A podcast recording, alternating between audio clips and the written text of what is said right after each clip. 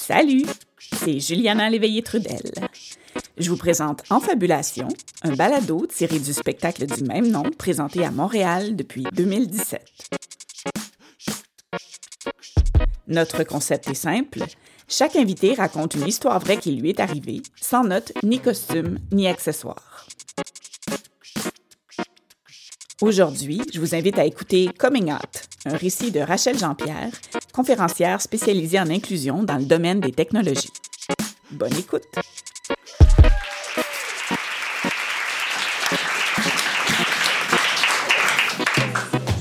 Mic check.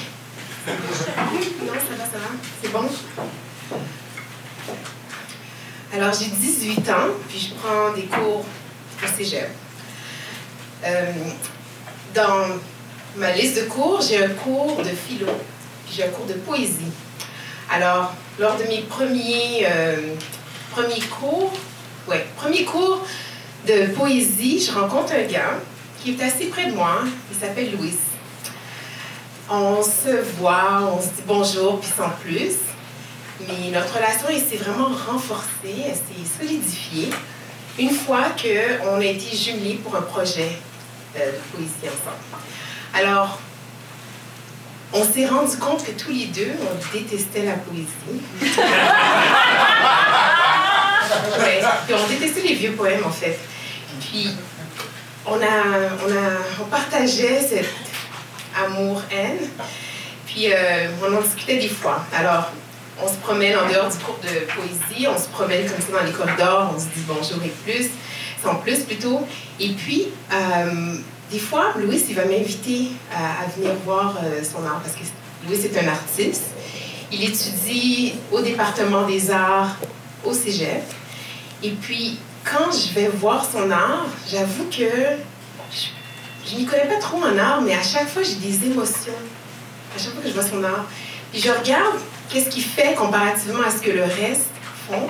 Il y a quelque chose, il se distingue dans ce qu'il fait. En fait, je me rends compte que toute l'école parle de Louis et de son art parce que c'est, en bout exceptionnel. Un jour, comme ça, par hasard, Louis me demande de sortir avec lui un samedi soir dans un club. Alors, j'ai jamais été dans un club auparavant, mais je dis oui tout de suite parce que je suis comme je me sens privilégiée, je me sens spéciale parce que Louis m'a choisi moi, le gars qui est populaire au cégep, pour aller sortir dans un club. Alors, j'ai un pressentiment, c'est pas trop clair, mais j'ai un pressentiment que Louis, il connaît des choses auxquelles j'ai pas accès.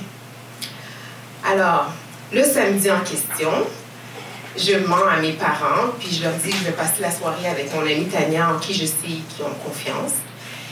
Puis je vais magasiner euh, dans une boutique, Eva B. Je suis certaine que certaines personnes connaissent la boutique. Alors je passe des heures et des heures, puis je cherche le, les vêtements parfaits pour la soirée. Parce que je vais sortir avec Louis, puis Louis c'est cool, alors. Enfin bref. Je trouve une veste de cuir une veste de cuir un peu vintage, brune, parce que Louis, il porte une veste de suède brun. Et puis, je trouve les bottes vintage, années 70, le boucari et tout. Puis, la paire de bottes est vraiment haute, mais vraiment stylée. Puis, en fait, euh, c'est une demi-pointure trop grande, mais je m'en fous parce que j'ai l'air vraiment hot, comme Louis. Alors, euh, Dernière chose, c'est que je me mets un peu les cheveux en broussaille, années 95 Prince. Puis euh, là, c'est comme le look est parfait. Là, je suis prête pour sortir. Puis, parce que j'ai l'air stylisée, j'ai l'air. J'ai l'air de, faire partie de. de Cette soirée-là, j'oublierai jamais comment je me suis sentie. Alors, je rencontre Louise comme prévu au métro. On marche quelques minutes, euh, puis on, arrive devant un gros édifice qui ressemble en fait à un, ancien bureau de poste avec deux grosses colonnes. Alors, on rentre dans le club, bien sûr, on paie l'entrée, on reçoit les tempes sur le bras droit, puis là, on entreprend de. On se rend vers un, espèce de couloir qui est étroit, puis qui est sombre. Puis je me souviens que j'ai pensé, mais voyons, où est-ce qu'on s'en va? Puis c'est donc bien long. Alors finalement, quand on arrive à la pièce principale, il y a comme une musique avec une basse très forte. Et puis, euh, il y a beaucoup de fumée, donc ça me prend, un peu comme ce soir, ça me prend deux secondes pour pouvoir. Il n'y a pas de fumée ce soir, mais il y a des lumières qui sont très. Alors, ça me prend deux secondes pour que mon regard il s'ajuste. Puis quand finalement je vois clair, je vois. La première chose que je, me rends compte, c'est qu'il y a beaucoup d'hommes. Puis il y a des hommes qui portent du cuir. Puis il y a des hommes musclés. Puis, il y a des femmes aussi aiment des visages. Puis il y a des femmes qui s'embrassent. Puis moi, j'agis comme si tout est normal parce que je veux pas avoir l'air trop bizarre. Mais en fait, je suis choquée parce que, en fait, je, me, suis dans un endroit puis je, me dis, est-ce que ça existe vraiment? Est-ce que les gens qui sont là existent vraiment, en fait? puis je, puis je dis ça parce que, en fait, il y a des gens en plus des hommes et des gens, des hommes musclés en cuir, il y a des gens, on dirait, qui travaillent dans un cirque. Alors, il y a une contorsionniste, il y a un cracheur de feu, il y a des femmes qui dansent collées, puis il y a des gars qui s'embrassent. Puis en fait, je suis pas habituée de voir des gens qui sont autant dans leur intimité en public. Alors, euh, je reste, je reste là-dessus. Mais mon regard, il, s'arrête sur une femme qui est sur un haut-parleur. Alors, il y a une femme qui danse sur un haut-parleur, puis il y a quelque chose, elle a quelque chose, elle est, elle est belle, elle danse, elle a, une, elle danse lascive, elle a un mouvement lascif, puis elle a un beau maquillage, elle a des yeux de biche, puis elle a un, look stylé, elle porte un anneau au nez, puis à cet anneau, il est accroché une chaîne qui se rend jusqu'à son oreille. Alors, son look, je sais pas, je suis omnibulée par elle, je la fixe, je la trouve séduisante. Puis là, en fait, maintenant, je suis rendue que je veux avoir son attention. Alors, je la regarde, je la fixe, puis là, oh wow, elle me regarde. Oh, elle me sourit. Oh my God. Mais je suis vraiment contente parce que j'ai eu son attention. Puis bon, là, il faut que je danse. Après tout, on est dans un bar. Puis euh, enfin, euh, elle, est, elle, est, elle est vraiment belle. J'apprends plus tard qu'elle est en fait, euh, cette femme est en fait un homme. À un moment donné, Louis me dit Ça va? Puis là, je me rends compte que soit j'ai un regard terrifié ou un regard qui est surpris, mais en fait, je suis à bout de souffle dans tout ce qui se passait. Je suis allaitante. Puis là, quand je prends mon souffle, je lui dis Ben, j'ai l'impression que on dirait qu'on est en enfer.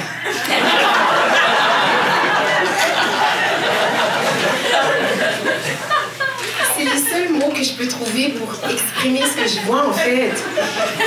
Puis vous riez, mais Louis n'est pas du tout surpris par ma réaction. Puis il poursuit, il insiste. Oui, mais qu'est-ce que t'en penses? Comment tu te sens? Puis moi, je lui dis, ben, tu sais, c'est l'enfer, je pense que j'aime ça. Puis là, je continue à regarder la belle femme qui danse sur le haut-parleur. En fait, je pense que Louis, il sait que je suis différente. Puis, j'arrive pas à mettre mon doigt là-dessus, mais il doit savoir qu'il y a quelque chose avant même que je le sache. Alors, cette soirée-là, quand je rentre à la maison, il est 4 heures du matin, je suis je suis en questionnement, puis je me dis, comment se fait-il que tout ce que j'ai vécu m'a pas préparé pour cette soirée-là? Comment se fait-il que ce soit pas de connaissances communes? Puis je me sens seule, je me sens isolée, je me sens complètement isolée du monde entier. Alors, euh, comme vous vous doutez, j'ai été euh, élevée par un père pentecôtiste vous pouvez rire. Alors, j'ai été élevée par un père pentecôtiste puis une mère euh, adventiste du septième jour. Alors, euh, mes parents sont haïtiens, puis ma vie, l'Église, la Bible, ça fait partie de ma vie intégrante. Et en fait, je suis bien avec ça parce que c'est prédictif. Et puis, euh, en fait, dans les préceptes de la Bible, ce que j'ai vu cette soirée-là au club, ça s'apparentait à l'histoire de Sodome et Gomorre. Je suis sûre qu'il y en a qui la connaissent puisque vous riez. Pour ceux qui ne connaissent pas l'histoire de Sodome et Gomorre, ce sont deux villes qui ont été... Dieu a décidé de les détruire avec une pluie de feu parce que les habitants, euh, il y avait des comportements où ils faisaient des crimes contre nature. Alors ça, ça a été ma seule connaissance de l'homosexualité. C'est ce que je comprenais de ce que j'avais vu cette soirée-là. Mais moi, j'ai toujours trouvé confort dans, dans la Bible et dans la religion parce qu'en fait, dans un monde où est-ce que je grandissais, j'étais un ado qui avait plein de questions, euh, il y avait toujours une réponse à mes questions. Il y avait toujours, euh, j'arrivais toujours à, avoir une clarté une fois que je me référais à la Bible. Puis dans un monde qui est incertain puis insécure, avec beaucoup d'insécurité plutôt, mais je me trouvais, je trouvais ça réconfortant puis sécurisant. Alors, euh, ça m'a pris beaucoup euh, d'années en fait, mais je suis retournée dans le village parce que j'ai compris plus tard que où ce que j'étais, c'était dans le village. Alors, euh, je suis retournée dans le village et puis j'allais avec une certaine retenue. Alors, il y avait des endroits que j'évitais. Alors, j'évitais les stands de taxi parce qu'il y avait des chauffeurs de taxi haïtiens, puis j'avais peur qu'ils rapportent à mes parents qui m'ont vu dans le village. Alors j'évitais ça, mais sinon je sortais euh, dans le village, puis je me sentais relativement bien. Alors la première fois j'ai eu une copine, euh, elle était un peu comme moi, alors ça veut dire qu'on était... Euh, on s'affichait pas trop, on se tenait pas la main, puis on s'embrassait pas en public. Et puis, puis c'était correct comme ça parce qu'on était toutes les deux le garde-robe. Mais j'ai toujours gardé à l'intérieur de moi-même, étant donné que mes relations ne fonctionnaient pas, ou j'avais certains échecs dans mes relations de couple, ou dans ma vie personnelle et professionnelle, j'avais des échecs. Je, gardais toujours à l'intérieur de moi que c'était parce que j'avais un comportement qui était contre nature. Alors, ça m'a pris plusieurs années avant d'accepter euh, mon homosexualité et, euh, de, en fait, en bout de ligne, de me foutre carrément de ce que tous les gens pensent, parce que c'est beaucoup en lien avec la perception des autres. Maintenant, euh, les gens me demandent toujours, tu sais, pourquoi est-ce qu'il faut que tu crées des communautés inclusives? Pourquoi est-ce qu'il faut que tu crées des organismes où tu as besoin d'inclure les gens, comme par exemple le chapitre montréalais de Lesbiennes Zoutech que j'ai fondé? Pourquoi j'ai besoin de m'afficher? Je veux dire, le mariage gay, c'est passé depuis 2004. Je veux dire, tout le monde est, tout le monde est correct avec ça. Puis là, je leur réponds souvent que je m'affiche, puis je renonce à mon privilège hétérosexuel, en voulant dire que, étant donné que je peux passer pour une hétéro, je décide de m'afficher et de laisser aller ce privilège-là, parce que je pense qu'il y a d'autres gens comme moi, il y a d'autres gens qui ont besoin de modèles comme moi, j'aurais voulu en avoir en grandissant. Hein? Alors, je veux contribuer à ce que les à créer des espaces inclusifs pour des lesbiennes, pour des personnes queer dans le domaine des technologies. Je veux qu'on résoute entre, entre nous, je veux qu'on se reconnaisse, mais je veux aussi qu'on amène notre... Je sens, je dis qu'on a, on a... Avec la technologie, on, fait de la magie. Je veux qu'on soit en contact qu'on soutienne les organismes féministes, puis les organismes de la communauté LGBTQIA2S+, la communauté gay. Alors, je veux qu'on soutienne ces organismes-là qui font un travail extraordinaire dans la communauté. Puis comme Louis, parce qu'il faut que je revienne quand même à Louis, alors comme Louis qui m'a permis de retrouver qui j'étais vraiment, je veux contribuer à créer des espaces inclusifs pour les femmes, les femmes de couleur, les lesbiennes, les personnes queer, pour qu'ils puissent persister dans un domaine où on est grandement sous-représenté. Merci.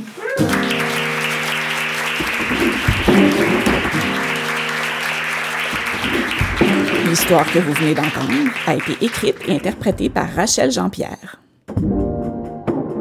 Elle a été enregistrée au théâtre aux Écuries le 12 mars 2022 lors de la présentation de notre spectacle Retrouvailles.